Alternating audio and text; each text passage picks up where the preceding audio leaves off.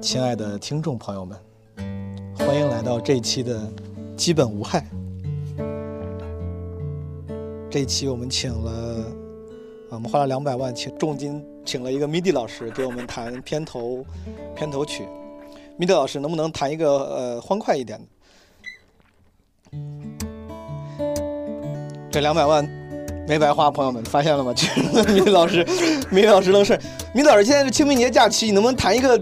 就米不是米老师，谈一个符合毛东人物形象，谈一个送情郎。要求一个搞笑的，搞笑的，嗯，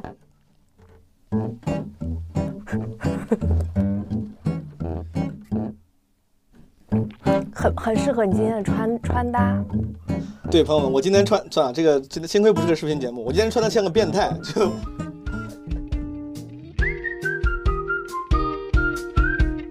了吧，张小姐，授权给了湖南台的那个综艺节目。你们怎么这些天才的音乐人，一个人摸鱼写了首词儿，一个人五分钟谱了个曲，然后就卖给了一个节目？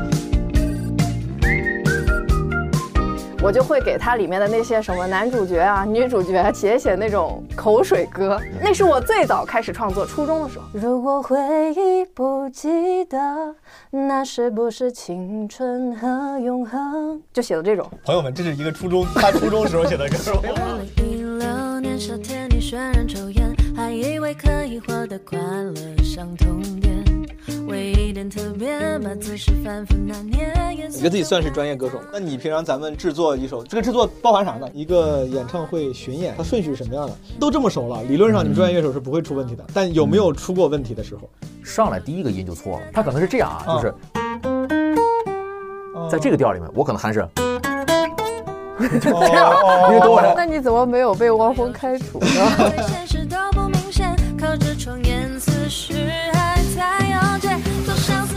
现在很多人做专辑，更给我的感觉有点像是十个单曲。尽量是在一件单一乐器的伴奏下，你觉得这个歌很好听，那么它就是一个好听的歌。但我其实并不同意这个观点。就是对于专辑的，你要写五十首，我从里面挑十首。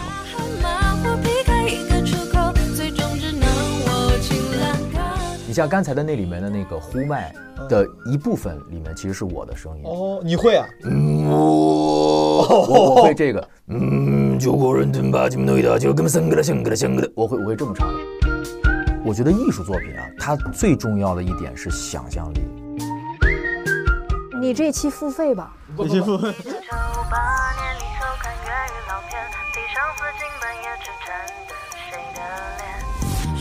二十年，幻想微胖了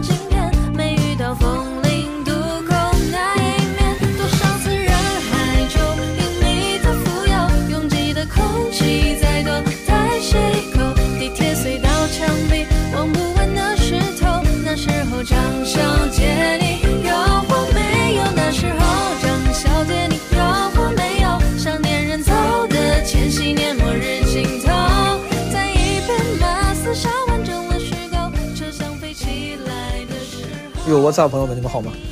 我其实犹豫了一下，要不要更这一期的内容，因为这期内容很好，就还挺开心的，我聊得特别开心，这期我特别喜欢。但因为这周，呃，就像大家一样，你看了很多新闻信息，我就觉得是不是这周如果更一个开心的内容，有点会不合时宜。但我也没有能力做更多了，我感觉我也没有能力做出更有帮助的内容了。其实我已经是个老网民了，我也算个老老网民了，就是已经不太容易，真的不太容易轻易被网上的信息啊，那些大家转的很多的那些新闻，轻易的 打动。但仍然这周的很多事儿，仍然让我会有很多负面情绪，对吧？痛心、压抑、愤怒，啊、甚至更深层次的忧虑和无力。啊，我相信可能很多朋友也会有一样的类似的感觉吧。但因为我想了想，我也没有能力去解决这个问题。而且前两天有个朋友也跟我提起来，他说那个你做电台给大家带来开心还是挺好的啊，大家现在需要开心，也开解了我。我觉得是，就是这一期感觉很没心没肺的节目，它带来的那些开心，可能对很多朋友也是有用的。虽然对于有更实质性困难的朋友们提供不了帮助，但希望他力所能及的给大家带来一些欢乐。如果你还没有加入基本无害听友群，可以加微信号“基本无害二零二二”，加入基本无害人间观察群。我介绍一下这期节目。这期节目为什么开心跟欢乐？是因为我从做基本无害开始，我就一直幻想有这么一次，有这么一期节目，就是我可以一边弹琴唱歌，就是跟朋友弹弹琴、唱唱歌，然后一边聊。然后因为这样一个场景，需要特别会弹琴的朋友和特别会唱歌的朋友。然后我从来没有凑齐过，这是我终于基本无害做了快两年了，终于凑齐了。然后这一期节目你们就会听到像《片头混剪》里面那些一样，就是可能聊着聊着突然弹起来了，聊着聊着突然唱起来了。对于喜欢音乐、喜欢唱歌的朋友，我觉得这期节目跟下期节目，我把我们的对谈推拆成了两期，将会是非常开心、非常具有娱乐性，同时非常 informative、有信息量的一期。上半期更多的是开心的这个弹唱，然后帮大家认识嘉宾他们的故事。下半期其实可能会有更多的关于音乐这个行业呀、音乐制作呀、创作呀、音乐相关的，可能稍微来说更干货的内容。然后这两个嘉宾呢，我们在节目里面稍后你会听到我们的对谈，然后我们怎么认识的，他们的背景。但我还是简短的在开头跟大家介绍一下，理想是有一首歌，我无意中在网上发现的，叫《基本上无害》，跟咱们的电台名字一样，他是这首歌的原唱。后来我一看呢，他已经出了好几张专辑了啊，他是一个专业的音乐人、唱作人，虽然他自己很谦虚，唱的也很好。他的这个一个合作伙伴，他的制作人叫胡晨，这次也跟我们一起参与了对谈。胡晨是一个很优秀的音乐制作人、编曲、作曲啊，就创作者吧。然后他还是图灵音乐实验室的联合创始人，同时据说啊，这我因为我不我不太懂业界，但理想告诉我他应该是九零后天才吉他手，中国最优秀的吉他手之一。现在在汪峰老师乐队弹吉他。好，大概就是这么两位专业的音乐人朋友啊，我是一个爱好唱歌的小白音乐爱好者。跟他们请教请教，然后因为我们聊得太开心了啊，太长了，所以说拆成了两期。现在有请大家跟我们一起经历上半期我们快乐的对谈。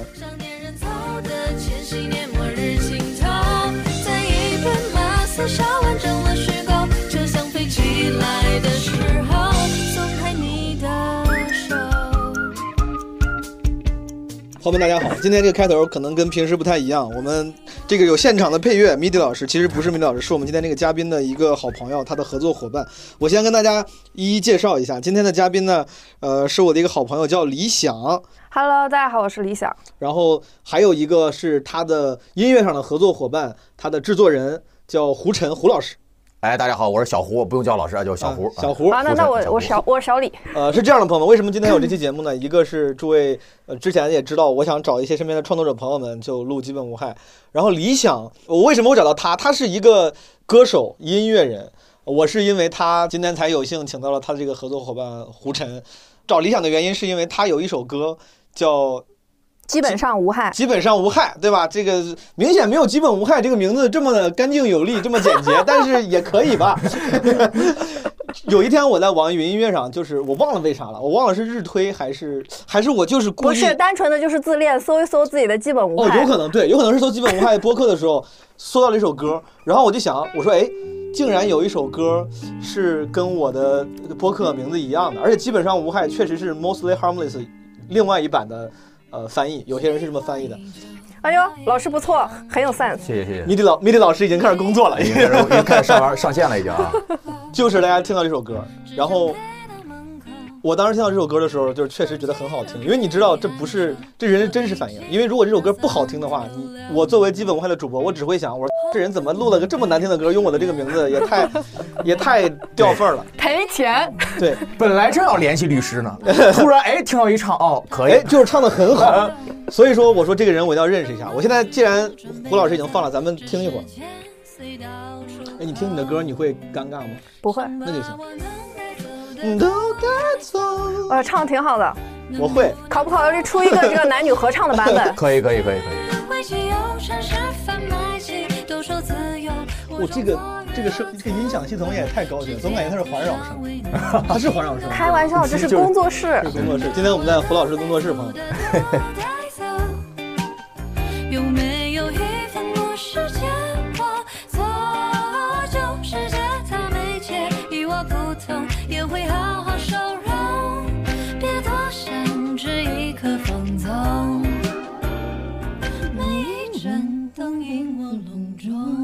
好了好了，差不多了。其实其实，在大家面前听自己的歌挺尴尬你会尴，尬吗？有一点。我好喜欢，我我不是我好喜欢在大家面前，就大家面前可能有点尴尬，但我有时候会在家听自己录的歌。胡老师是这样的，毛东已经为你向你发出了这个制作歌曲的申请，暗示暗示，暗示暗示，没问题啊，随时嗯，。咱们就是按照按照你平常那个市场价翻翻一倍，然后给他做就行了。翻一倍，老子有钱，翻五倍。胡老师做一首歌多少钱？咱们这都客气的人，我这个基本高于市场价二十倍起吧。哎，胡老师真的，这个本来咱一会儿可以细聊你的工作内容，但既然他问到了，平时那你平常咱们制作一首，这个制作包含啥呢？胡老师介绍一下。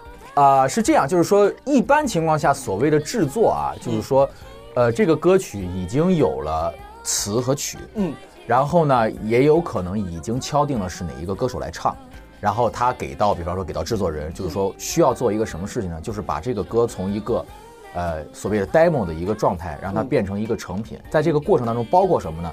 就是 OK，我比方说我我拿到这个 demo，第一步是先要给它进行编曲，嗯编曲咱们最通俗的讲就是做伴奏，嗯说白了就是做伴奏，嗯然后呢，编曲之后，呃，甲方一听，哎，觉得这个感觉不错、嗯 o k 那我们往下一步走，往下一步走要干嘛呢？比方说里面有一些吉他呀，有一些鼓啊，嗯。有钢琴啊，或者有什么各种各样的乐器，我们需要去进行录制，嗯。就是录音的环节，嗯。然后以及就包括人声的录音的这个环节。好，录好了以后，我们要干什么呢？我要把这些所有的这些有各种各样的轨道嘛，我们要把这些轨道呢一起打包发给这个进行后期所谓后期后期缩混，我们其实叫混音，嗯。就是将它就是整合到更好听的一个状态，是所以就是一个混音的状态。然后混音之后呢，会有最后一步，就是所谓的母带。母带咱们通俗讲怎么理解呢？就是说，呃，尽量调整到让它能够在各种各样的音箱下面听起来都比较好听，且满足了一个咱们啊、这个工业化的一个标准，比方说响度要有多大呀，哦或者是什么？因为你比方说你你做完这个歌，你不能特别小。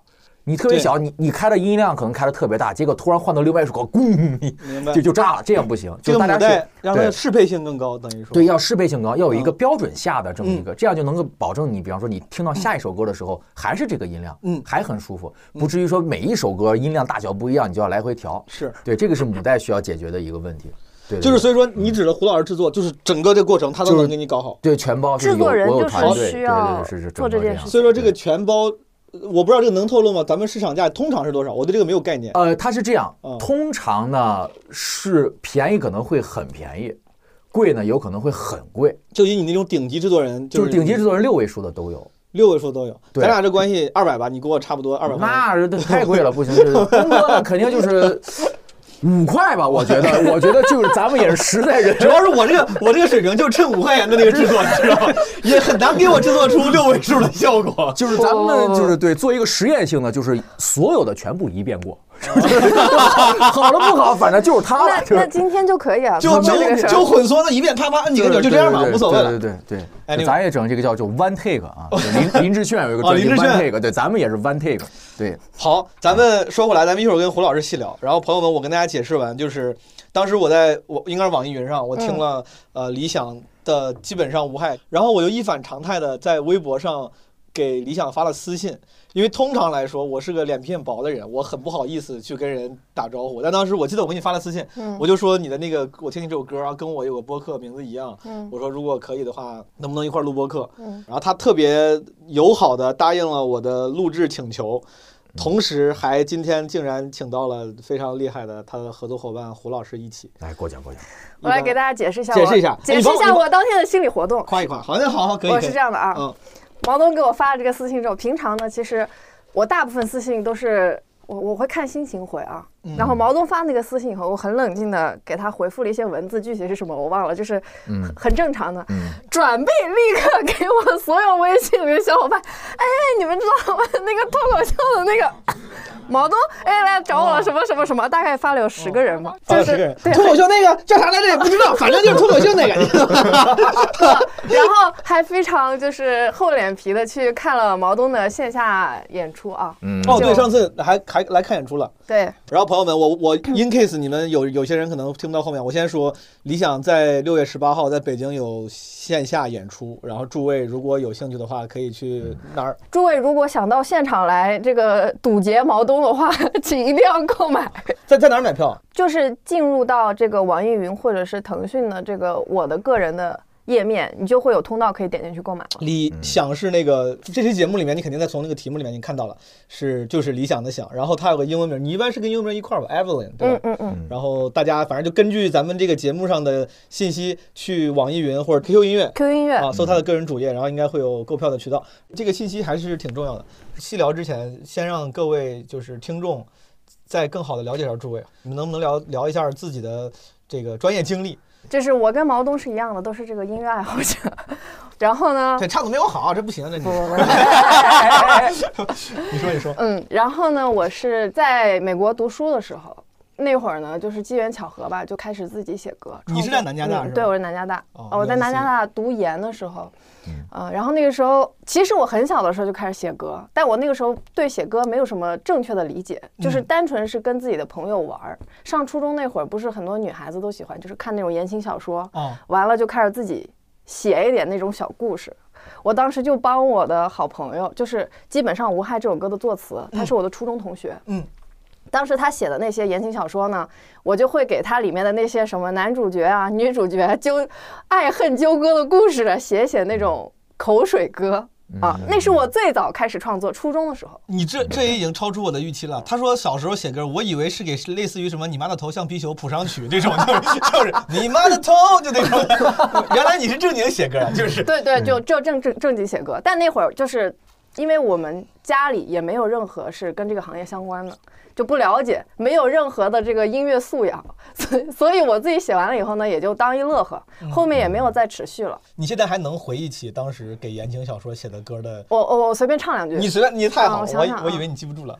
嗯，如果回忆不记得，那是不是青春和永恒？就写的这种。朋友们，这是一个初中他初中时候写的歌，哎，我怎么觉得比现在的歌？没有没有，哎，真的这个你们真的很哎，这个这个有点太，这个有点太牛逼了吧？因为因为那会儿就是老听什么 S.H.E 啊什么那种的。哦，有点那意思，但。但其实早期，因为你没有任何的专业的学习过程，你写歌那个状态更像是本能的去复刻那些你听过的音乐。嗯，但是嗯口水歌很多都是因为它的那个和弦走势，呃，待会儿说到后面就是再说这些，就因为它很相什么六似。六 五呃呃呃，四五三六二五一四，六四五三六二五，就类似于和弦走势比较对对对对，就是在那个框架之内，然后你自己去转换你的那个 vocal 旋律的旋律线，所以当时写的都是这种啊。我觉得我的音乐素养的顶峰，如果状态好的话，大概就是他初中那个水平，就是给一个和弦，可能什么能把旋律走向稍微改一改。但那个时候你没有经过专业训练，纯粹就是因为可能对于音乐爱好，然后乐感好。我学我学钢琴，哦，你学钢琴的对，怪不得。我学钢琴。好，然后那个时候就开始了创作之路，然后你继续往后说。那会儿大概写了有二十首歌，我觉得有。之后呢，就到了读研的时候，就中间一直没写。嗯，然后读研之后呢，有一天也是忘了是啥了，反正突然一下就在家弹琴，又想把这个写歌捡起来。但是呢，我又是一个跟文字 很不熟的人，然后我当时为我的好朋友写了一首歌，但是我的歌词大概也就写了两句吧，发展了两句，发展不下去了。跟文字很不熟，听起来像文盲的自我介绍。我跟文字不很 也不阿巴阿巴阿巴，所以，哎，所以说，你看啊，你不是专业学这个的，你研究生，你说你开始写歌，但那个时候你学的是啥呢？你本职专业是啥呢？我我我这样，我本科学金融的，哦，然后呢，？但是因为是。可能是咱俩那个年代，父母都觉得孩子应该就学这个，就是大家都学这个专业嘛。嗯。啊，学完之后呢，我读研，我又不是很想学这个专业，所以我读研的时候我去学了传媒，哦，但可能就是有一些相关性嘛。嗯，我的很多同学都是那种跟文字很熟的关系，嗯，对我就我就让他们帮我写歌词，嗯其中有一位就是后面为我写了很多歌词的，他叫郭听雨，我有嗯很多作品都是啊、呃他写的歌词。我们之前最早被大众所知道的一个作品叫《三字言》，就是嗯也是也是这首歌，然后后来就是发展了更多更多的作品嘛。明白。就是这一位是我 USC 的研究生同学，后面就成了我好朋友，我的闺蜜啊，大家就是关系很好，一直在帮我写歌词。我最早呃也是，就是为他写了一首歌，但我的歌词写不出来，我就说，嗯，你自己看着凑吧凑吧吧。结果没想到他给我凑了一首，我会觉得说，哎，这姑娘还行啊是，吧？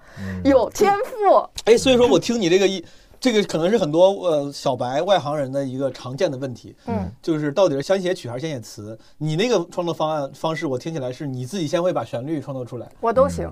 你都行。但你刚才说你最开始的时候是先有曲，然后找朋友写词对对对是吧，因为之前也没有朋友直接给我甩一首歌词给我，让我去谱曲，所以我是先尝试以这种的方式。但是到后面创作之后，我发现我可能更适合先拿着歌词来谱曲。是为什么？歌词它会带给你一些就是灵感，刺激你灵感迸发的一些点。对这个问题，我、嗯我先跟二位讨论啊。我一直以为，呃，当然有有些那种嗯可能对音乐更敏感的人，他们会先把旋律写出来，然后你填嗯，词。是是，嗯但我觉得是，难道不是先有词？它词本身的那个断句和语句，嗯，它是有节奏限制的嘛？所以说你有词再谱曲，它可能那个节奏会更对。如果你先有了一个曲，哦，也可以，就是填词的话，就照着曲的节奏往里填词，对吧？也要看那个作哦词人他本身对于旋律的解读能力，哦，对这是一个相互的。这是一个相互明白。所以说，就是先有曲先有词这个事儿，在目前的音乐领域，嗯，它几乎是五十五十的，或者说有任何一个是比较主流的方式吗？我觉得先曲再词是更多一些的。我我觉得啊，就是哦其实每个人习惯不一样，嗯也有那种就是直接词儿曲就是一块儿出来的那种，也有。哦，就创作人自己词曲一起。但就是说，其实是什么呢？就是谁是就是谁先有，嗯肯定对那个人是自由度更高的。对，就是后者的那个嗯，他可能相对来说需要你有更多的经验和能力，是的才好把这个东西给完成。是的，对，是他是这样的。呃，词曲的先后顺序在目前音乐制作这个领域，嗯，没有什他没有说标准，他没有标准，但是有没有事实上的？就比方说，像理想，就是嗯因为我们合作的时间相对来说比较长，所以我也大概能了解他的那个就是创作的习惯。嗯，我就对于他来说，我现在其实个人更倾向于先有歌词再有曲，嗯，因为那样的表达会让他更具象我。觉得嗯我我有点奇怪，就是嗯很多人他可能更喜欢说先创作，先创作的那个人他是最自由的，他不会被任何事情限制。是但我可能是，你如果让我太自由了，我会找不到方向。哦，我更喜欢可能说你限制一点我的自由。带着镣铐跳舞的感觉。对我，嗯我反而会觉得说，比如说有的时候，我另外一个合作方叫万一，他也是嗯给很多优秀的音乐呃人写了歌词，嗯他的个人风格就很明显。嗯很多时候他给过来的歌词，比如说我有我有另外一首歌，可能大家也听比较多，叫《得了吧张小姐》。嗯，这首歌后来是授权给了就是湖南台的那个综艺节目叫什么？我家那小子，我家那小子二二做了主题曲，哦，然后当时那首歌是他上班摸鱼、开会嗯很难受，写了一版歌词给我。我当时拿到那版歌词回家以后，大概五分钟就把旋律写完了。你们怎么这些天才的音乐人，一个人摸鱼写了首词儿，一个人五分钟谱了个曲，然后就卖给了一个节目？因为不，因为因为他这也的太容易了他的那个 表达和情绪在那首歌词里，你就是非常强烈。明白？你拿到手的那个时候，你感觉你的脑袋里那个旋律它自己就蹦出来了。就这种感觉，其实可能对我来说更快，嗯，你会更舒服。对，然后我也能很快去找到就是契合的那个状态。明白。嗯，咱们说回来，你就是研究生的时候，你开始自己又尝试写歌了。我我理解中，这个时候你还不是个专业歌手，你就是个爱好者吧？对，哎，你我先问一下，你现在你觉得自己就是你不要谦虚啊，你觉得自己算是专业歌手吗？专业歌手的话哦，不算，但但我觉得作为一个流行音乐的作曲来说，我觉得我至少是可以跟市场接轨的。你觉得你是个专业的创作者、对。创作人，创作人？嗯。对，我之前跟李想聊过这个问题，因为他一直尝试避免称自己是专业歌手，因为他这个点上他跟我一样，你还在上班，对，你在工作，其实你不是个全职的歌手。是。其实主要看这个“专业”这两个字儿呢哦，是形容词还是名词？哎，就如果你是说形容词，我哥们儿是专业的，他哦可能不愿意这么称呼自己，明白，但他确实已经以这个东西，他因为他有收入了在这方面，所以你可以叫他为专业，嗯他的专业是这个，所以主主要看你怎么理解这个事儿。明白明白。就任何一行的创作者，因为谦虚，他都会说，哎，我的水平还有很多很高的提高空间啊。但现实是他已经通过这个方式，是的，毕业的时候不就是创作了一些作品嘛？然后嗯当时一五年毕业的时候，可能是出于想对自己的。就是这个创作阶段做一个总结，就很想正经的出一张专辑。嗯然后那个时候呢，就是在网上听到胡老师给另外我们那个朋友廖国月，嗯做的一些作品。嗯当时我在 L A 就跟我那个作词人郭天宇，我们俩一起，我嗯记得是从 Korean Town 开回学校的路上，我们俩听到那首歌叫《刺身》，哎，放一下。刺身就是胡老师给廖海国乐，胆海胆刺身那个刺身？是的。哦，这首歌是胡老师作曲，胡老师编曲。一四年，对我当时听到这个编曲的时候，觉得哎，这个老师做东西还挺有灵气的。这个老师，嗯 其实胡老师挺年轻的，对吧？对，嗯，哎也也呃，不跟你年轻了。跟你差不多。跟我差不多哦，跟我差不多，那差不多，他挺年轻的，九八年的吧，我俩都。嗯是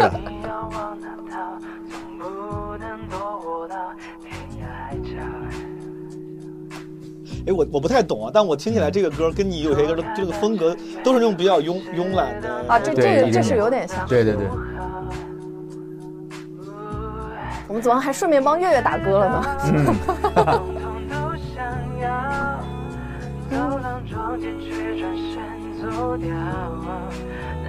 可以听出来是有年代感的歌。挺好听的。好吧，我会认都是字，都怪我爱你太放肆。浅浅的小尝试，全这得是我二十四岁吧，二十三、二十四岁做的写的啊。年代感，等于说，呃，写也是你写的，这曲也是我写的，然后制作也是我制作的，嗯，然后吉他也是我弹的，这里。我二十四岁还没工作，为你推荐的这位老师，非常厉害为你打开了音乐界的大门。非常厉害。音乐界的后门，我因为我要走后门。哈哈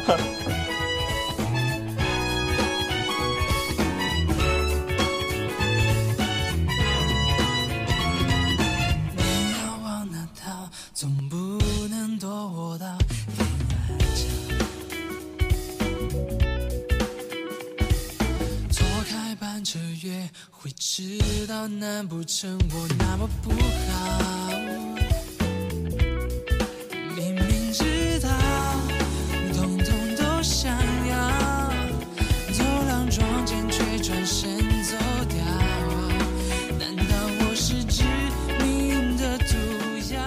我的操作方式跟你一样，就是去微博发了一条私信，哦问胡老师，请问您接活儿吗？哦，你想让关你做你张专辑？我那个时候其实是在专辑之前，就是哦先第一次正式制作一首歌，你就想试试做做一首歌？对。然后我说胡老师您接活儿吗？然后这这位老师还很挑，他说你先把 demo 发来让我听听。来，等一下，让我问一下另外一位当事人胡老师。当时你接到这个信息之后，嗯，你他回的很专业，对吧？你要说 demo，对对对你心里的其实的感觉怎么样？你有没有觉得，这让女孩给我发信息了，就是没有，也没有，我心想来活儿了，好，明白。然后然后哎对，，但是当时你的回应，是冤大头来了。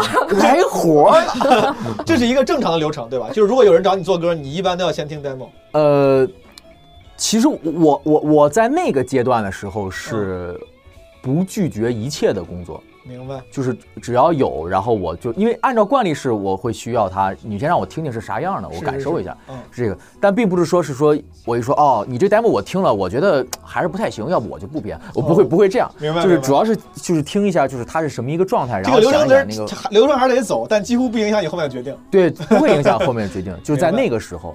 然后越来越往后，我后来发现，其实有一些人，他他并不是其实是真心想找你做歌，哦。他可能就是想要你一个联系方式，或者哦是、是是是这样的。是的，然后后来慢慢的就是你像私信那种，我就比较少的会去回对。，因为你后来啊越来越专业，有更多靠谱的渠道可以可以工作。后来大家都得排队，像我一排排两年都轮不上我。哦哎，别别别那我跟你说，我第二张专辑，我要在这里吐槽第二张专辑，吐槽大会，十首歌，我可是二零一九年五月份跟胡老师敲的十首 demo，然后我这张专辑什么时候发的？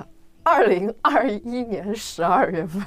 胡老师现在已经跪下了，已经，所以说是是就是就是很忙是吧？就呃，一方面是忙，但是嗯一方面是因为因为因为就是大因为牌耍大不是不是，我必须要说一下，就是说，因为理想的这个专辑呢，呃，我是很希望用尽全力把它做好。为什么？因为我们去制作这个专辑的过程，其实相对来说是一个和现在大家做音乐的方式比较违背的方式。明白，就是其实现在大家做音乐的方式更多的是希望一个呃效率，短平快短平快，我要一个速度，我不能是那个就是就是就是就是说，呃呃，特别的慢，或者说是特别那个，就是由着你去去来做这个事儿。但是我是希望，因为因为我觉得理想的这个歌呢，就他自己对于这个旋律的创作其实是很有天赋的。嗯，然后我就希望把它做到最好，所以那个时候是我让他写了五十首，就是就是对于专辑的，包括制作人真的很严格。对，包括包括其实包括第一张专辑是一比三的比例，就是什么三十首 demo 选十个，哦然后就是我毕业那年做的那张对对对，想想听听那张然后第二张，因为我们要精益求精，要更上一层楼，所以我跟他说，我说咱们这回要五比一，就是你要写五十首，我从里面挑十首，所以相当于这十首属于精挑细选。明白。我这边的制作，我是希望能够尽可能的拥有惊喜感，尽可能的拥有专业度。所以其实在，在创作，就是我编曲或者我制作的过程中，我耗费了很多时间，明白而是绞尽很多脑汁的，所以说它会比较慢。不是说那种，哎，老师，那个我们后天就要这个，那个，那个，帮我忙努 努个力，哇一下的没有那个，嗯就做他的那个是，我是很用心的去一点一点抠的，很多细节在里面，所以会有一点点慢。这二一年这张专辑叫啥来着？九又四分之三，哦，就是那个就是基本上无害的那张专辑。这首这张专辑，我知道我印象很深，因为里面每一个歌名，包括歌词，我看都是充满了想象和就是是那个主题的。嗯对，他就是要表达一个为什么叫九又四分之三，就是因为它是借用了《哈利波特》的那个就是一个魔幻和现实之间的这么一个状态，明白？就是他想要一种魔法的感觉。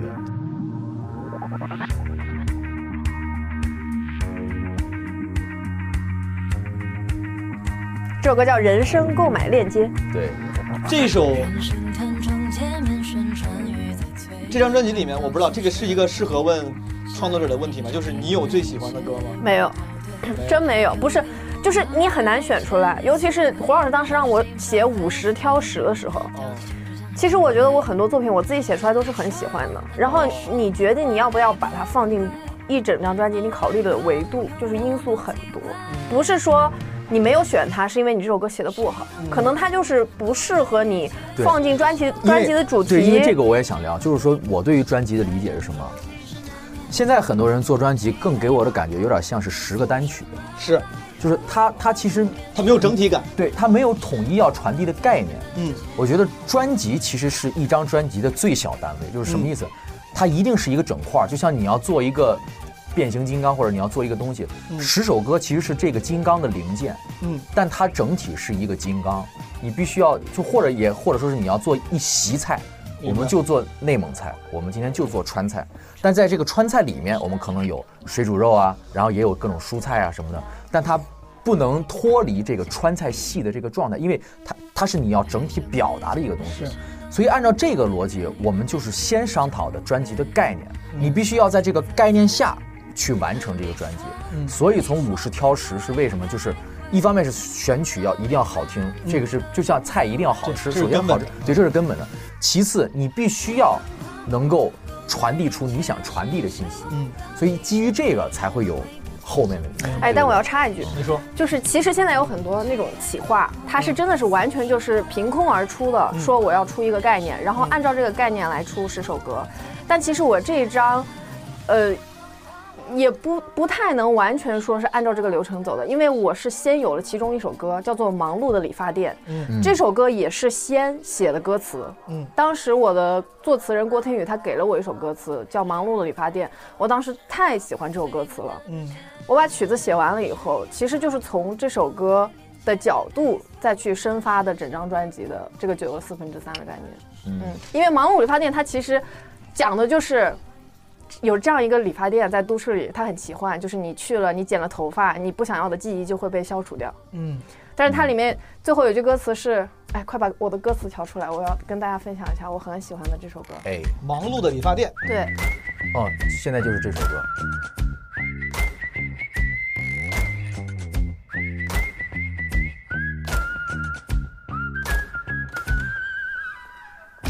黄色砖石垒起的街角，竖着古朴的标签。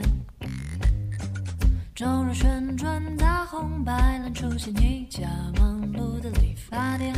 理发师有固定的装扮和机械化的语言，没有热情的接待员，也没有传统的广告宣言。来来去去热闹的人群，路过时从来会发现，今年的人目标明确，仿佛存在一种特殊的缘。隔着玻璃门，我看不清一张张完美的笑脸，络绎不绝的客人说，这里能失去烦恼四三千。他们进去时都踌躇难断，出来时却向往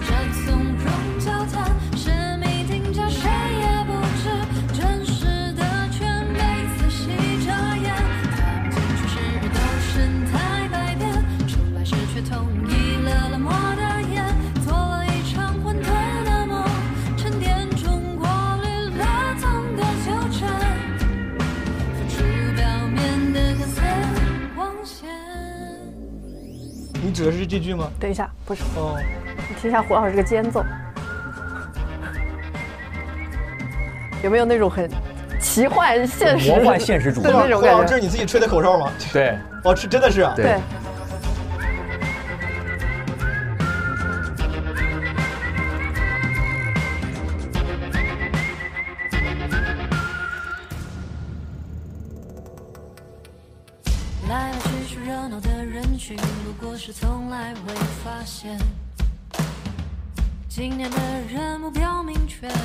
存在一种特殊的缘。隔着玻璃门，我看不清你长成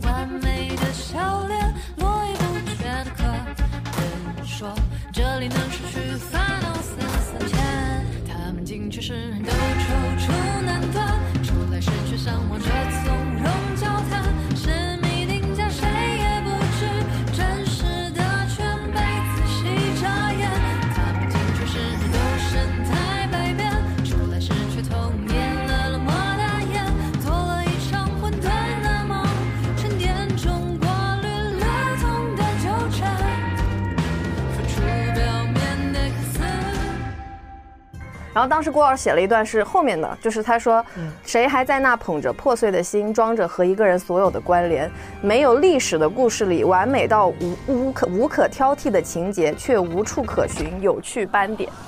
谁还在那捧着破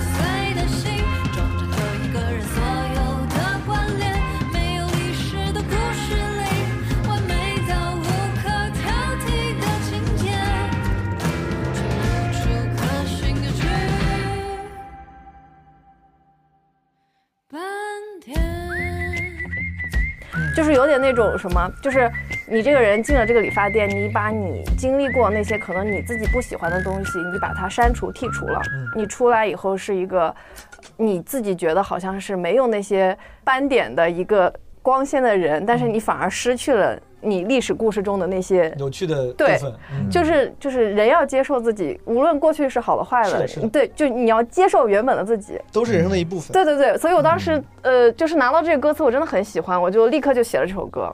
我们当时在五十选十的时候，胡老师差点没选，没让这首歌进来，因为他觉得我这首歌的。旋律创作在我的五十首歌里并不算是特别出彩的，明白。我我同意他的这个观点，但是我是觉得这首歌无论是在主题或者是我的旋律留白处，它有很大的编曲的空间。嗯，然后很神奇的是，胡老师确实做到了。现在这首歌，我觉得现在这首歌在我这张专辑里，就是目前听歌的听众的反馈来说，喜欢这首歌的人非常多。主要你把压力给到了。你说这个歌有很大编曲空间，胡老师他妈心里回家郁闷死了。然后你知道当时我选歌的那个逻辑是什么？就是说，尽量是在一件单一乐器的伴奏下，嗯你觉得这个歌很好听，那么它就是一个好听的歌。哎，这个还挺有意思。对就是你觉得在单一乐器的伴奏下，如果一首歌都能好听，很好听，那它就它本说明它的素质还是不错的。对。但我其实并不同意这个观点。哦你，开始吧，你俩开始打一架就像什么？像什么？就是像做菜。嗯 A 五的和牛，你不需要做太多东西，嗯稍微煎巴一下，加点盐就巨好吃。哦其实这个词曲唱的 demo 就像这块肉一样，嗯你的肉如果真的特别好的话，其实你不需要在厨艺上面有过多的加工。我是比较倾向于这种，因为很多歌曲是要靠所谓的编曲撑，嗯就是它其实本身没有那么的好，但可能因为编曲确实做得很好，让人家觉得哦。还不错，挺好听。所以我当时就是像我刚才说的，为什么那么那么慢呀？就是因为我希望把每一个环节都做到极致。嗯所以当时在选的时候，《忙碌理发店》呢，确实是我觉得那个旋律跟它其他的旋律上面来讲，亮点是弱一些，所以当时我们在这个上面有一定的这个哎这个分歧。你这个我也可以给你演示一下，哎可以就是当时忙碌的理发店啊，它这个 demo 是什么样的啊？这一段能不能切了呀？就是 然后好不容易有有现场，类似于像这种，才不是这样的呢！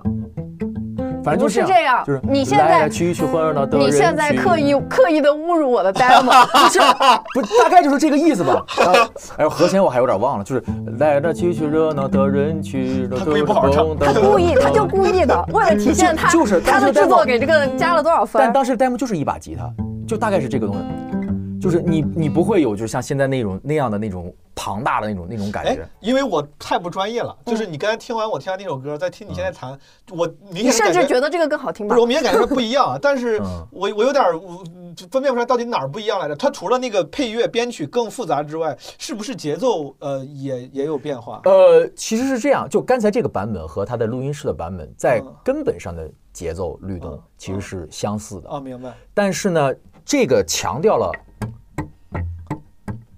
这种节奏，嗯但可能在那里面是咚咔哒哒哒咚咚，它是哦它是，但它的那个机理，它那个小单位的那个东西是一样的。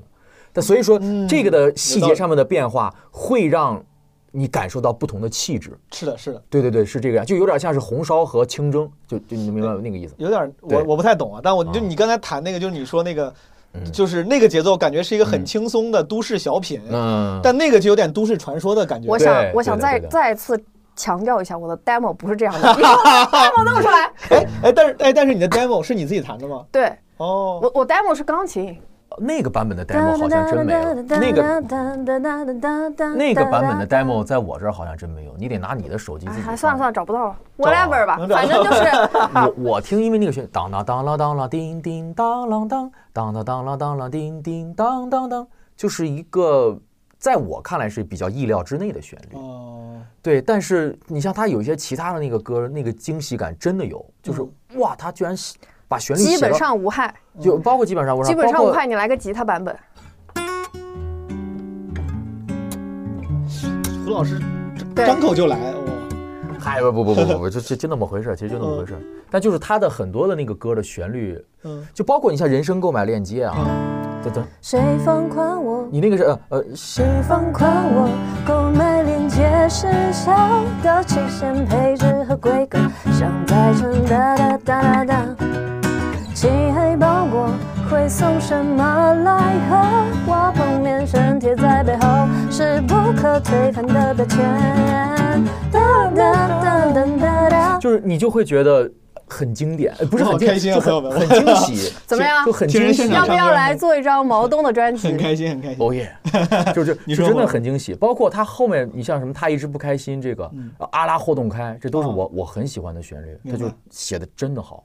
就这个旋律让你听，就是意料之外，就很有新意。对就真的是意料之哦外，就是这张专辑我特别喜欢阿拉霍动开，我想给大家放一下。这个是朋友们很多哈利波特迷应该很熟悉。对对，他是以那个的一个咒语对的对的对的，来给大家放一下。哇，这这首这首是先曲后词，这我特别喜欢。理想的下一首新单曲《阿阿阿瓦拉索命》写给毛东唱啊，毛东唱。就他这个旋律，我就觉得就很有想象力，然后再把这个编曲这样做，那就是锦上添花。嗯，为什么分针秒针那一条能够把血肉之躯困到受不了？想拥有荒废的棱角，房间就拉响了警报，很夸张。上帝优美，在看表。就感觉有点异域风情的，对，是吧？因为他用的那个调式是哦就是很抑郁的那哦个，就很很了不起，但他自己对这个全然不知，所以就是天赋。就是天赋，对，在讽刺我，全然不知。Excuse me，全然不知。就是感觉他感觉真的好。领着他人来赛跑。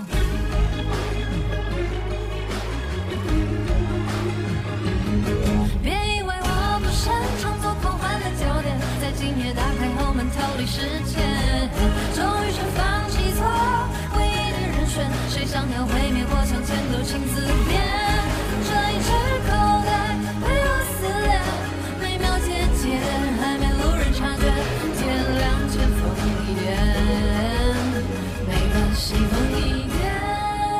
这是一首社畜躺平歌，真的，就真的很妙，真的厉害他这个旋律写的真的很妙，很了不起。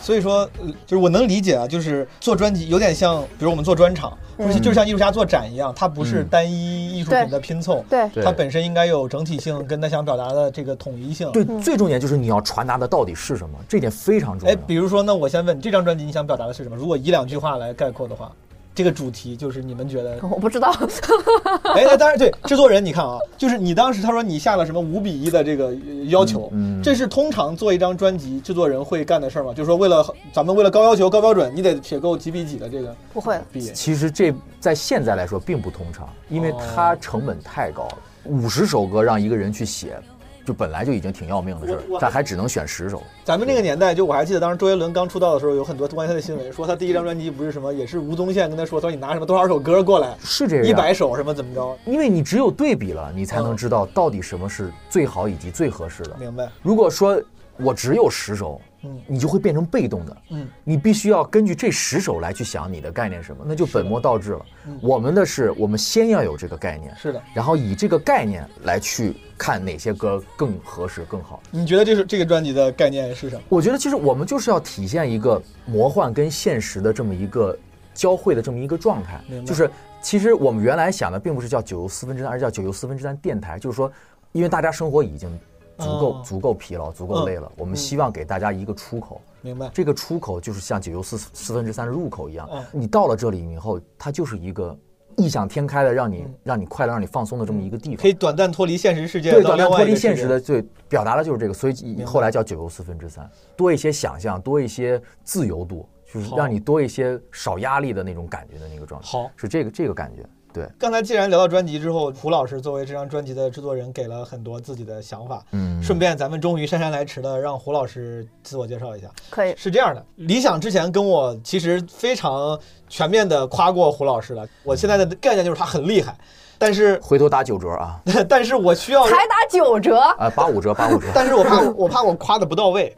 所以说，能不能你夸夸他，帮他自我介绍一下？因为我现在听到的啊，我跟诸位听众分享一下，就是胡老师，他是很多明星，刚才还说他本来要去帮汪峰做这个演唱会，呃，做吉他手、做伴奏，嗯他是一个非常非常专业的吉他手，应该是中国顶级吉他手之一。然后同时，我现在在他的工作室里面，他现在这个工作室应该摆满只有十几把吉他，好像是是有非常多的吉他，嗯，而且据说都很贵，很很专业一。会儿我们录完了，准备把胡老师打晕啊！我跟毛东就把这些吉他运出去了咱。俩也搬不动，对吧？然后胡老师同时，你看刚才听出来，他还做制作人，还做编曲，各种各样的。嗯嗯所以说胡老师，你能不能你先简单自我介绍一下？你介绍不全的地方，让理想帮忙补充。我就是你是学这个的吧？你大学是学这个的？还真不是，我大学学的是电子信息工程。我 对，就是 这也太这个其实就是也有故事，就是不不，我我先来从旁人的角度介绍一下胡老师啊。说啊，是这样的，我最早呢是先听到了胡老师给别人做的编曲，我就想说，哎，这个人听上去不错，我来搜搜他吧。嗯，一搜，哎呀，吓一跳，是什么呢？我读大学的时候，他已经是汪峰演唱会的吉他手了，就是嗯跟着汪峰去各种什么鸟巢啊，明白呃就是就是巡演。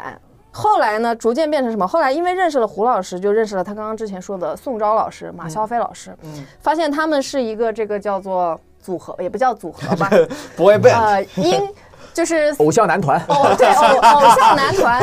然后这个偶像男团最近做了什么事呢？就是去年我们不是有一档很火综艺节目叫《披荆斩棘的哥哥》啊，这个很啊火，，对。然后当时的是第四次公演吧，就邀请了这三位老师作为艺术家去合作舞台。作为这个颜值担当。哦，就是胡胡晨胡老师，还有你们刚才说宋呃昭，宋昭老师和马小飞老师。邀请他们三个去了。去去呃对第四次公演，然后他们公演当时合作舞台是跟呃陈小春他们那个团合作了一首叫《当年情》，然后跟那是最火的了。这个节目我只知道陈小春。还有另外一 个就是达拉崩吧跟张承铉就李承铉他们合作，就这两个舞台。明白。对，然后剩下剩下胡老师自己介绍。达拉崩吧是之前有人在什么歌手还是在哪唱过？达拉崩吧是他编的，呃，不，就是是这样。达拉崩吧本来这个歌曲是不是周深唱过？对对，是的，对是的，是是一个二次元的神曲。是是就是他最早是拿那个洛天依就是是做是是的是的然后他在二次元其实是非常非常火的。是的后来有一版是周深好像是在一个节目里面对在一个节目上唱过然后我们接到这个其实是节目组定的，就是他们希望可以唱达拉崩巴，嗯明白。然后只是我们就是图灵，就是我宋昭马耀飞，我们这个组合叫做图灵音乐实验室。然后图灵的哦版本这个好酷。对，嗯图灵的版本就是把达拉崩吧做了一个所谓一个电影化质感的这么一个编配，就是让它有一个像电影发展像《勇者斗恶龙》整个一个一开始史诗的，然后战斗的，然后整个的这么一个状态，就是一个一开始有圣咏，然后有天鹅湖的主题，因为达拉波妈那个跟天鹅湖相对比较相似，所以我们沿沿用了这个天鹅湖的主题，就相当于是这个电影的开始。英雄序章，对，英雄序章就那种感觉。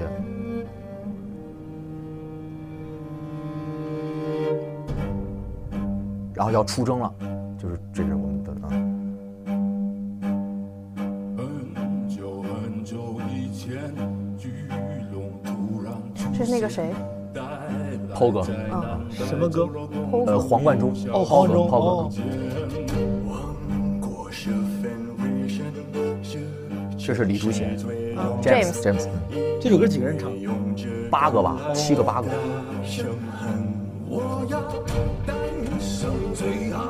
就是要出征了。啊，你可以听到里面有那个贝多芬的命运，噔噔噔噔，小提琴，哦噔噔噔噔噔，哦，是听出来了。对，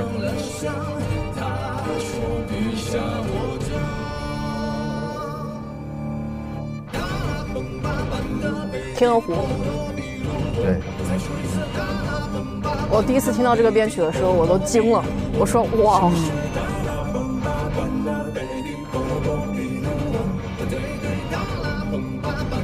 所以说天鹅湖的旋律跟它的旋律恰好是和谐的，是吗？对，就是有一点点相近的，明白所以说就是沿用了。然后这样是十面埋伏，哦，对，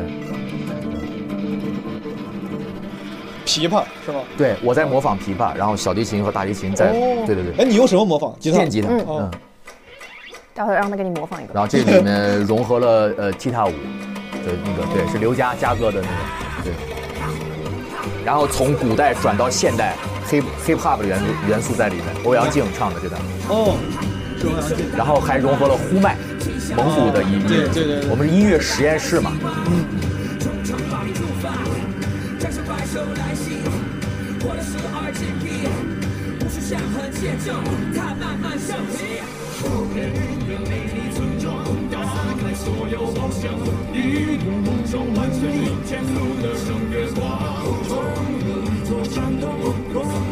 但它依然没有脱离那种史诗感、电影感的那个气质，对。就有点像，你知道什么那种十二罗汉、十三罗汉那种 heist，就是一个团体，但里面有风格各异的人，对每个战士都不一样。对对对，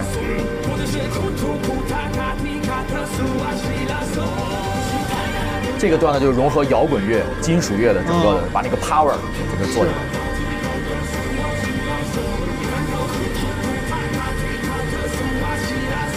很有舞台剧的感觉，我听着就感觉总感觉就特别是个舞台剧的那个一个发展逻辑嗯在里面，对。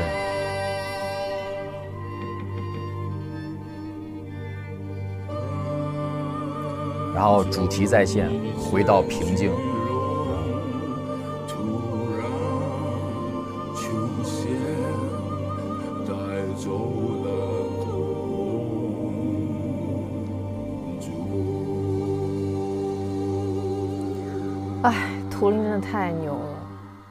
就他们真的是专业的。然后最后是电子乐，dubstep。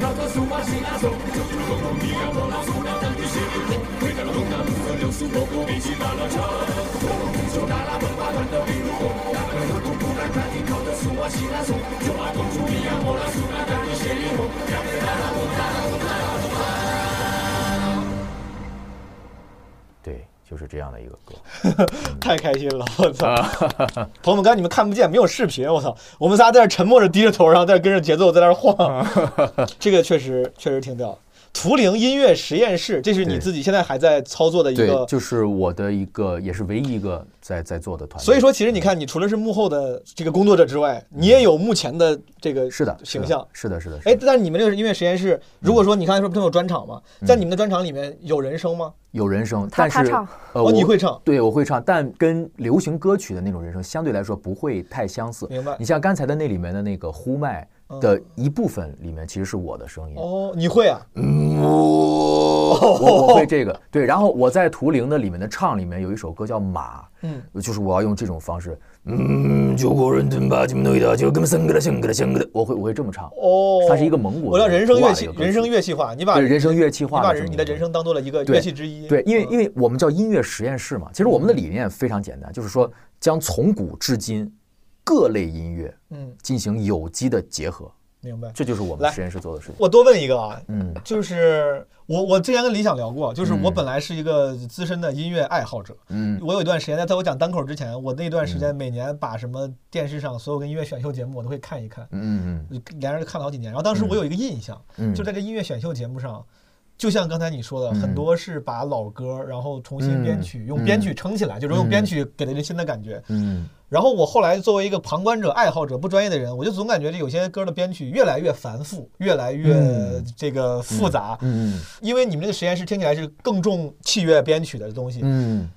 但你刚才你又会提到，比如说帮理想做歌的时候，你又有很朴素的那种精神，你说我得看只有一个乐器伴奏，你这歌好不好听？对，但你们怎么平衡呢？比如说你又想实验，但你能克制住往里加好多元素的这种冲动吗？这个要具体分你的什么项目？对，是的，就是说就是说你像流行歌曲啊，哦我个人的观念是，流行歌曲不建议复杂化，或者换句话说，不建议信息量过大，嗯，因为对于听众来说，他不需要 get 到那么多的信息量。明白。他可能只是需要你得到你一个单一的东西就可以了。嗯嗯所以在这种情情况下呢，尽量的让这个流行歌曲听起来是舒适的，嗯。不费劲的。嗯。嗯，你需要通过一些其他的手段和方式来体现你的审美也好呀，技巧也好，或者说能力也好。不能为了体现编曲而编曲，对对对，不能对喧宾夺主。就是你一定要明白自己是帮助他词曲唱更好的被大家所理解的这样的存在。而你像图灵的一些作品呢，嗯。它的内核就是要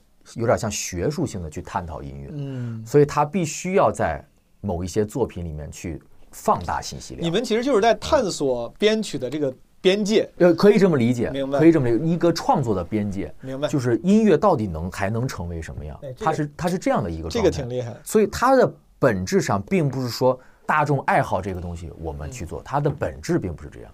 所以说，我们可以在这样的作品里去扩大信息量。明白。但是像流行歌曲是不一样的，流行歌曲我们是需要让大众去听到好听，嗯呃，或者很轻松、很舒服。嗯那么我们就不需要说，哎，我我就告诉你啊，今天这个，我跟你说，我这东西老牛了，咔咔咔咔咔，你给它往里加。对，其实不要这样。哎而且你这么一说，我觉得是不是那些就是节目上啊，什么选秀节目、音乐节目上，嗯，他们之所以把编曲有时候搞得很认真、很复杂，也是因为嗯它本身是有视频呈现，是的，它像个表演，它舞台效果它是个，表演啊。是的，而且你像比方说。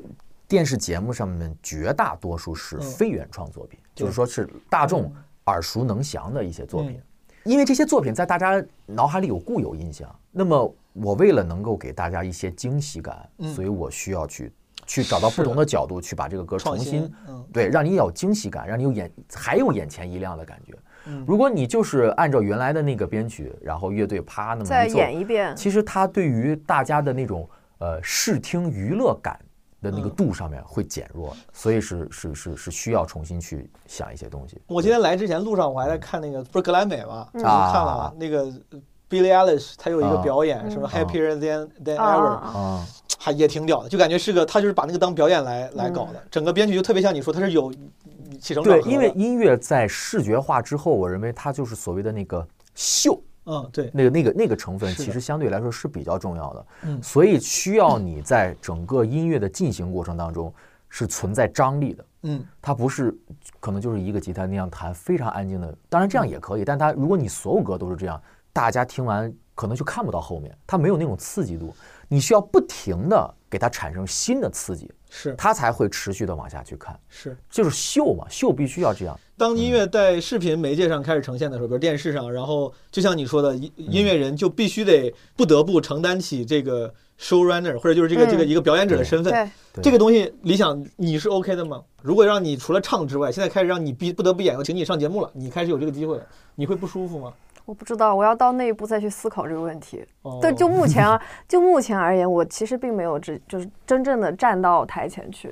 我问你两个问题啊，就是嗯你们觉得呃谁嗯是一个好的表演者，就音乐人里面的表演者，他的现场这种表演 show 的能力是强的，是国内吗？都行。如果不是放在国内，就是 Michael Jackson，毋庸置疑。呃，感觉国外的艺人、音乐人，他们在这方面好像都是平均水平会挺高的，就他们在现场的那个把控嗯，就因为怎么说呢，就是国外一方面流行音乐的历史比咱们悠久，这是一个；它的工业化水工业化水准比咱们要强，明白？因为这个是很客观的一个问题。嗯，所以他们呈现的东西，呃，相对来说会让大家可能会觉得更惊艳，或者说是更更嗨。明白。嗯那你觉得新生代吧，嗯，这些音乐人里面，你觉得还有谁？你觉得能力比较屌？就是裘德没上，他没上节目之前就已经很红。的一张专辑入围了去年的金曲奖的最佳男歌歌手提名哦，他是素质综合音乐素质我们这算不非算常高的一个吹吹捧自己的朋友？不算不算，我觉得就是客观来讲实话实说，在新生代里面，裘德是呃综合素质极强的一位音乐人，明白。从外形、从声线、从创作能力、从音乐能力，就是各方面的。就如果你像玩三国的话啊嗯，他属于姜维这一类的，就是基本上没有什么短板。明白。那我稍微多问一句，就是当你谈论一个音乐人的舞台表现力的时候，他应该是什么？我觉得是这样，就是嗯我觉得艺术作品啊，就扩展到艺术作品来说，它最重要的一点是想象力，哦或者换句话说，是你获得的惊喜感。嗯，我觉得这个非常非常重要。嗯，当你第一时间看到，如果你看到的是你没见过且让你兴奋的东西，嗯。那这就是最伟大的。是。但我可能更多的情况是你见过，嗯。比较兴奋，嗯。所以这个就很难让你觉得哇，他太了不起了。所以我为什么觉得 MJ 牛逼，就是他在那个时候让我们看啊，嗯。我就觉得就太不可思议了。这个人为什么能这样？嗯。那种兴奋是持续的、长久的、不可思议的那种，所以你嗯他奠定了一种伟大，这个是特别了不起。哎，那跟那个年代有关。当然，见的时候你小呀，你见过的东西少啊。但你要知道，在见过少的情况下，是他开创了很多东西，是是是这是最了不起的。嗯包括后来我看到一些格莱美的一些表演，我记得好像是去年还是前年有一个说唱类的那个，他也是将舞台剧的那种状态融入到里面，嗯，真的有你就是惊喜感在里面。在这个情况下，你会觉得他非常了不起。明白。所以说，当你指一个呃歌手、音乐人的舞台表现力的时候，他不仅是这个人在台上的状态、体态、动作，或者或者那个个人物理、身体上的表演，嗯。同时还有什么包括舞美、灯光，是。对，就是对。你编曲的什么这种，对，因为它是一个整体的呈现，哦，就是你不能单去关注所谓 focus on 啊，对对对，一个地方，你必须要整体的去看一个事物，它整体的呈现。你看啊，就是嗯呃，你这个标准其实是一个更高更高的标准，我我非常能理解，就是它这个整体都都很棒。嗯。但比如有一些比较有名的、流传下来的 live，嗯。比如说什么 Queen's 唱的那个《波西米亚狂想曲》，啊。对吧？就是现场啊。其实一个啊一个钢琴，啊啊，这个东西也流传很广，甚至意义很大。嗯。它在你看来算是一个好的现场表演吗？好的，当然是好的。为什么这么说？因为嗯我们观就是我们去也不能叫评价，去鉴赏一个艺术作品的时候，你必须也要结合它的时代背景。是的，在他们那个年代，而且还有他当下的空间背景，嗯就是他当时就是音乐节，就是嗯摇滚音乐会，嗯摇滚音乐会是不需要那么多秀的概念，嗯，它就是 just music，它就是就是那种感觉。对，所以你不能说，哎，你看这舞美伴舞的都没有，你能 那你不能这么聊，因为它是摇滚乐，摇滚乐需要什么伴舞？就是咔咔干，它就是那个的能量。就像你刚才聊编曲一样，就是编曲其实要服务于音乐，它的那个现场的表演也要服务于场合和目的。当然，总而言之，他当时的那个整个表演其实服务了目的，就是就是让人觉得爽、对开心。而且他的音乐天时地利人和，多么伟大的作品，已经足够震撼人心了。对你是需去需要去这么鉴赏。我这个这个作为爱好者聊远了，这个重新回到胡老师这个嗯怎么牛逼这个事儿上，啊 刚才好像没聊完啊呃，还有什么咱们没咱们没有提到的标签？我其实就是音乐制作人，你现在是一个专业的全职的全职音乐音乐人。对对对，哦是的。你平时的时间分配大概是什么样的？比如你多百分之多少是花在做吉他手上，百分之多少花在制作上？是这样，呃，主要会依据我当下接到的工作，嗯但是我的我的服务项目不是，就是我的工作项目就是嗯。有音乐制作，有编曲，然后有这个帮别人录吉他，就录音，明白。录音室乐手，嗯。然后也有做呃演唱会，现场的然后录节目，嗯。啊、然后呃配乐、写歌这些都会有。然后呃，我每一个阶段可能分配的那个比例就会不一样，因为你哦像现在这个疫情期间，那当然就演出少嘛。明白？然后呢，那可能我分配给吉他手的时间就会少。好，然后接下来我要做一个整个一个大项目的配乐，那可能就给配乐的时间就多。是的。然后最近也有一些制作案和编曲，就是最近的这些工作内容里面，呃，如果不考虑什么物质回报什么的，就是你自己最、你自己最享受的、最喜欢做的是哪类工作？比较客观的讲，这个自己受累的程度和这个回报的程度的这个比例啊，嗯。所谓的叫性价比吧，如果说咱们，就投投入回报比最性高性价比的话，嗯。我比较喜欢演出，它不太耗神，嗯。更多的像是一个体力劳动，嗯。就是咱咱们去了排个练，然后嗯。直接走起来演，演完了就完了。就没什么事儿，嗯。但你像你比方说编曲或制作啊，它需要耗费你比较大的心神，嗯，这就是说你坐在这儿，哎呀十个小时不带动的，然后是脑子里绞尽脑汁想怎么怎么弄，这个其实是非常消耗的。这个做久了会出事儿了，就是是包括像配乐吧，就是它耗心神这种，就是还是属于脑力劳动，明白。所以相对来说是我认为是比较辛苦。我个人会更喜欢，比方说演出。演出，我就当是一个 general 的问题，就是音乐行业里面，你做这些事儿里面，什么制作、做乐手、配乐，嗯哪个是经济回报更高的？通常来讲，嗯，或者说在同样单位时间内，单位时间内经济回报更高的，就是我觉得单位时间内经济回报最高的还是演出，还是演出对于我个人来讲，它嗯不会让我感到太过疲劳。明白。呃，你比方说制作，制作是要比我演出贵，然后嗯但是花的时间也多耗的心力多呀。是的是的所以说这个东西你要按单位时间，我认为是演出明白。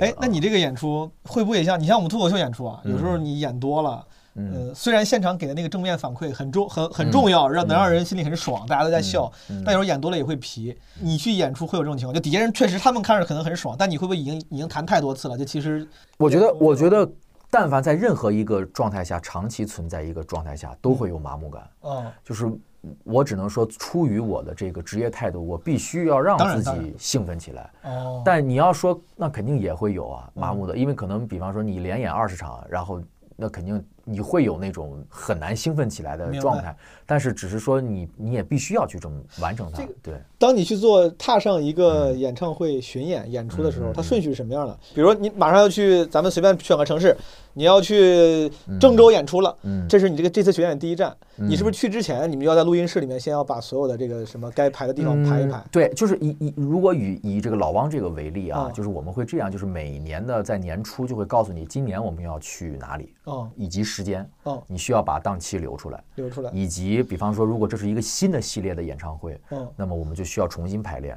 重新排练一般会是集中在一个月之内把它搞定明白。啊，然后搞定之后，之后就不会再去排练了，嗯就会每一次到了城市的前一天，就到了这个城市，然后第二天演出吧，嗯。前一天到这个城市，然后的大概傍晚左右，嗯。我们就彩排一下，彩排一下，然后第二天演之前的白天再稍微走一走，然后晚上就演了。这个比如前一天排练是整场全部演演，不会，因为那样对大家消耗是比较大。哦。呃，这一点上面，五位必须得说老王非常专业，就是哦他不会说是往死里让大家怎么不会哦，他非常科学，嗯就是他会很合理的、很高效的运用大家的时间。嗯，然后我们像那种走台，因为都很熟了，因为你像我们团队，就是你就算现在不排，嗯。明天就演也能演，，都老乐手。呃，对，因为都都太熟了。嗯。所以他就是说，比方说前一天到了以后，就是几个关键节点，嗯。而且其实更多的并不是他要练音乐部分，而是要练配合的部分，嗯灯光的配合、舞台的配合、视觉的配合，他要练这个嗯一些关键节点。对对对比方说升降台啊，他要检查一下是的会不会有什么问题啊，他是是的主要是思考这些东西。是的，对，所以不会太累着我们。明白。啊那你都这么熟了，理论上你们专业乐手是不会出问题的，但有没有出过问题的时候？就是比如是哪弹错了，当然会有，但只是说可能我们一般出的错，别人听不出来就是。大家可能很难很难听出来，很难很难听出来。比如说呢，就是哪个地方弹错了，我记得我有一场啊，但是是以前了，可能一四年、一五年啊，有要要我 solo，就是那个音乐中的那一段 solo，对，上来第一个音就错了，头两个音，他可能是他可能是这样啊，啊。就是可能是这种，就是哦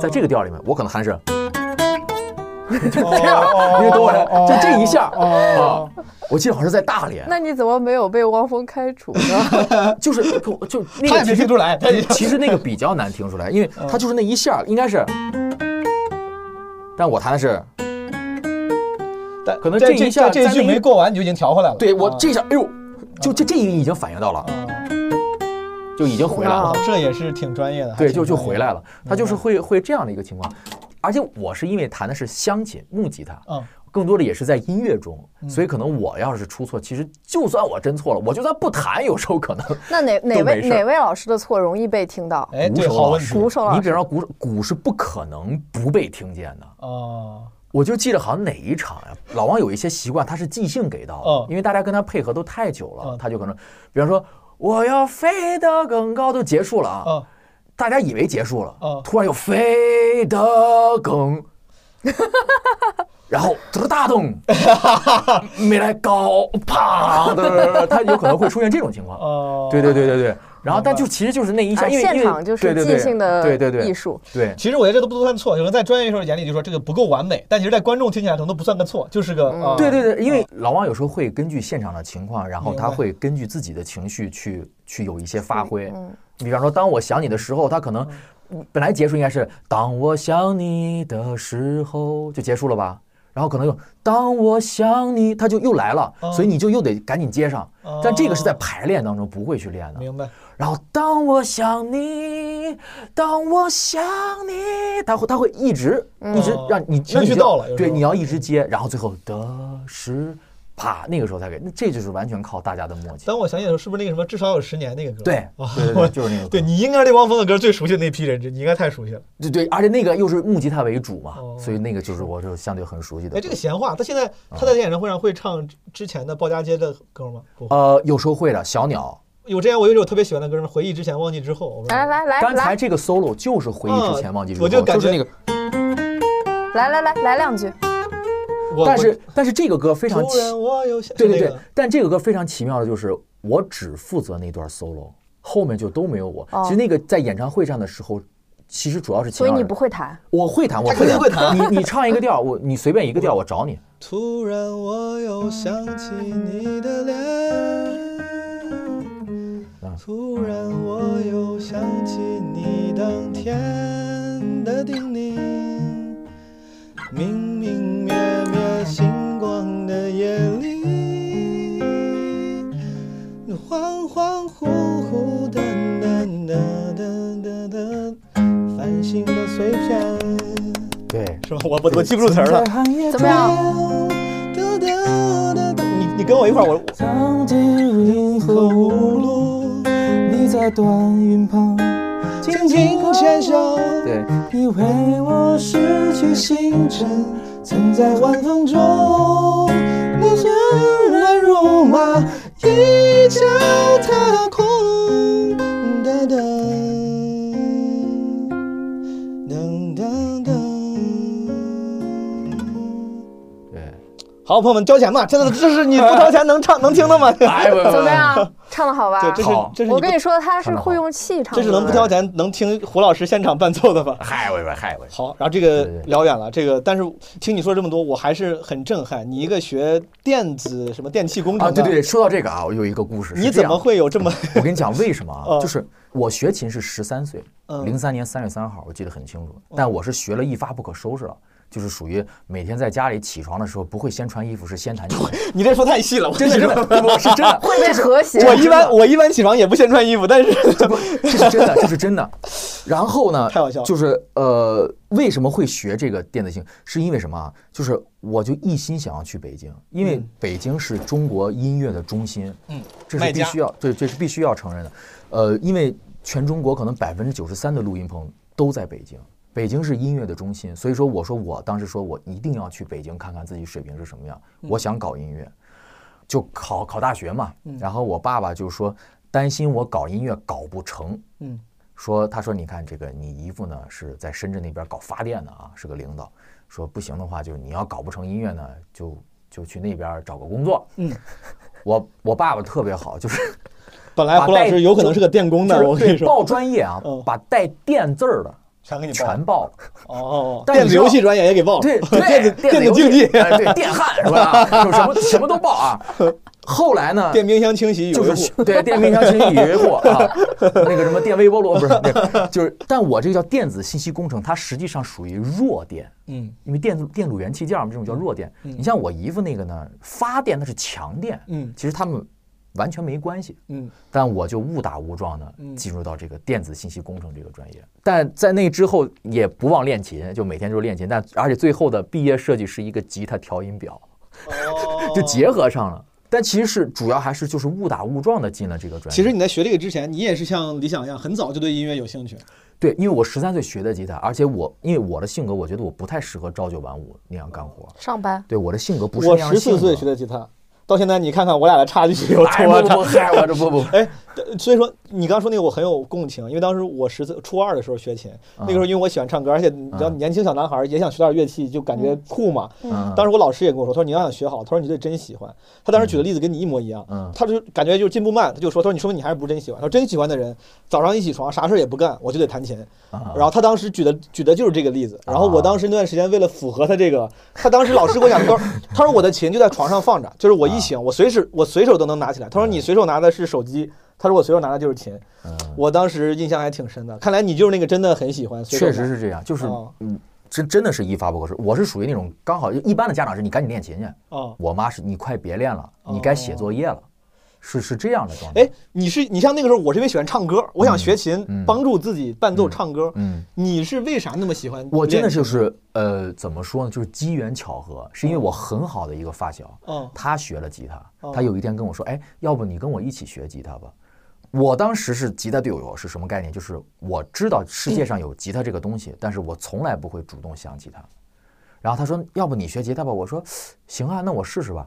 然后去百盛百货中心买了一把练习吉他，哦那个时候都不知道还有琴行这个东西，对对吧？对，去百盛买了个吉他，嗯结果一弹就一发不可收，就真的喜欢，就就一下就你喜欢的是啥呢？你喜欢的是弹吉他的感觉。对你哎，我跟你说这个很很难描述啊，嗯因为你看我我是什么？我最开始的时候是可能两三岁，可能学过一点点钢琴，嗯后来就是不学了。然后我我听的音乐呢，小时候就是听 Michael Jackson，嗯就是因为我爸爸喜欢听 Michael Jackson。再大一点儿就是其实跟音乐没有太多交集了，就是三年级吹竖笛。啊，对对对，然后那个时候我能就是比方说泰坦尼克号什么的，我能就能对对对对模仿了我就吹出来了。哆哆哆哆哆哆嗦哆哆嗦哆哆咪瑞，哎我还记我还对记得，对，再往后就是周杰伦，周杰嗯伦一出来，我说哎，我就不行了，我就太喜欢了。我当时就说我立志要把周杰伦音乐中所有的乐器都学都学会，嗯就是要把周杰伦音乐中出现过的乐器都学会。那是我当时那个。然后后来就是一个机缘巧合，就是刚好我的小学那个很好的朋友跟我又是初中同班，他就跟我哦说说你要不然学吉他吧。我说好，就这样学的吉他。就那会儿弹什么啊？就是嗯来来来来来罗曼史。哦，我知道，我们也学过古典琴都对，都因为因为那个很好上手，因为嗯你就只摁一个东西，然后就一个节奏型。付费啊！该交钱了这就是乱弹，就我还没用感情呢，就是随便没用弹一下感情哎，你用感情，你你你那个机械的弹一下，再用感情的弹一下。机械就这种啊。但你用感情是，用感情就有强弱变化了，表情也不对了，表情也更用心了。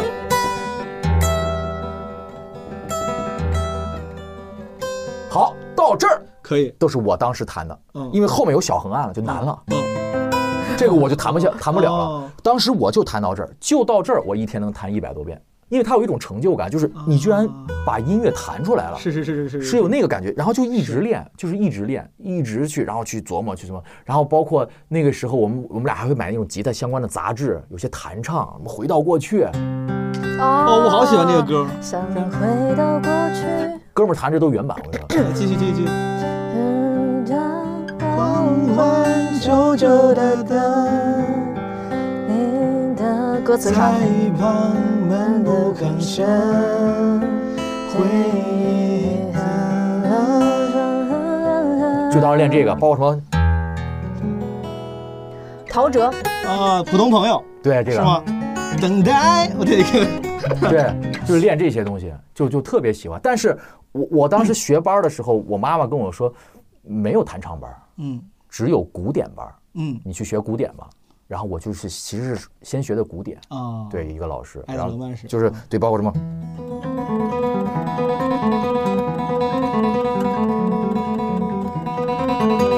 这挺屌的，说来就来。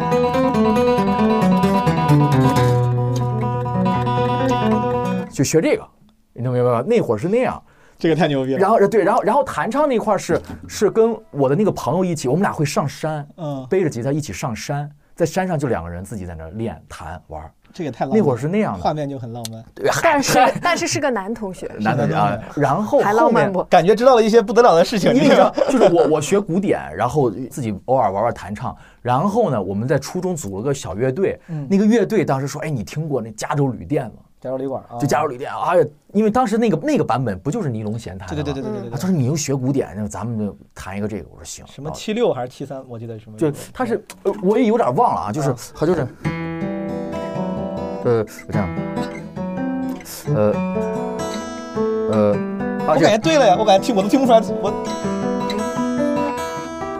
对对对对对对对。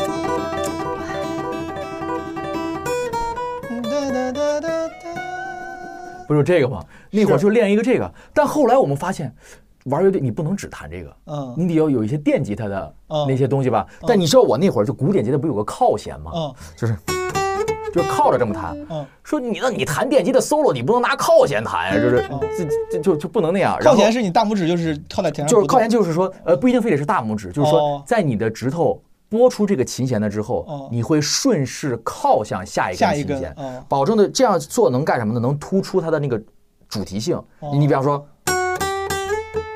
这是靠弦，但如果我勾弦，就它那个力量感是弱的。哦你这懂我那意思你这期付费吧？不不不，你听我说真的，这期这个期意思啊真的干货太多。所以我当时就说，我作为一个乐队的吉他手，不能这么混。嗯所以我决定去学电吉他。嗯然后就是零六年的时候，就到了我老师那儿，就包括现在我们关系都特别好，到老师那儿去学电吉他，然后组乐队，给老师打广告，就是青岛滚石琴行，是的，是是我老师。现在就买机票，我过去报个班。真的很棒，真的很棒，老师们都特别棒。然后是玩重型音乐那会儿，嗯，极端重型，明白就。哒哒哒哒哒哒哒哒哒，开着挖挖掘机，妈，对对，就是开着挖掘机，哎呦，就是那种叮咣的，然后 就就是这样的音乐，重金属就是那会儿是那样的。哦，对，然后就是，其实我当时去北京也想搞这个，嗯但是就是说，在四场看了四场演出之后，我就打消了这个念头。就是什么呢？一个发现呢，那里面的环境我有点受不了，就是有点乌烟瘴气。就当时啊，有点乌烟瘴，就全是烟，嗯，是抽的烟，还是嗯又演出又演到很晚。我当时都特别佛系，都困得都不行了，就在那看着演出。嗯。再一个就是说什么呢？你演出的费用可能没有你打车回家的钱多。我就跟我哥聊，我哥是商人，然后他就说：“他说你这样不太行。他说你呀、应该用音乐去挣钱，嗯再用钱玩你想玩的音乐。他说这是个双赢的这么一个过程。嗯我一下就茅塞顿开了，嗯明白了。好，从那之后，然后就开始接我的活儿，先把钱赚上。用音乐从你那儿挣钱，对然后接接触 接触流行音乐，然后开始研究各种和弦啊、和声啊。从那个时候开始，因为我那会儿就是弹什么啊，我就我跟你说，就是那种都是哦这种拨片来了。就是然后这。呃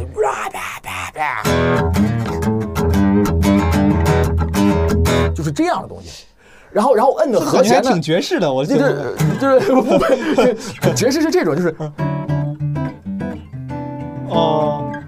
但是那种，然后然后然后这种就是，当然这要换电吉他弹啊，哦，就是明白明白，这样的。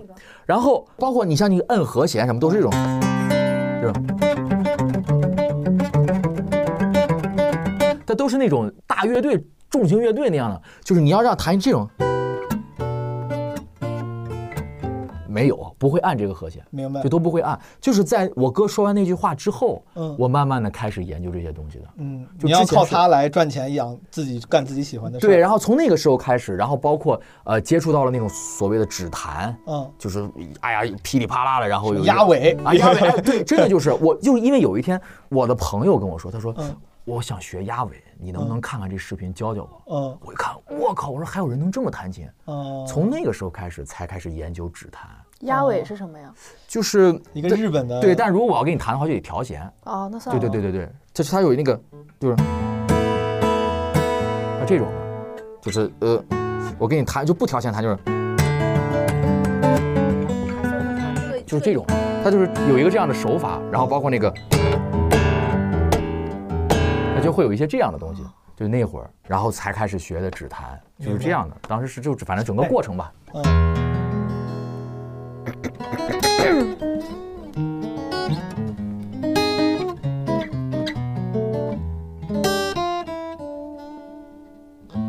这好像真的什么说来就来。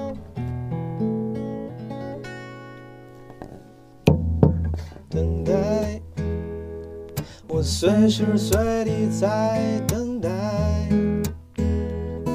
做你感情上的依赖，从天堂掉落到深渊，多无奈。哦，我唱第二段，你来，你来，你来，你来，我曾那男生调，你唱高点。早就想要说明白。我觉得自己好失败，从天堂掉落到深渊，多无奈。我愿意改变，What can I do? 重新再来一 Just give 遍。me a chance. 我无法只是普通朋友，感情已那么深，叫我怎么能放手？但你说爱，I only wanna be your friend，做个朋友。我在你心中只是 just a friend，不是情。我感激你对我这样的坦白，但我给你的爱暂时收不回来。So I, I, I 我不能只是 be。your friend。我刚破音了，好像。哎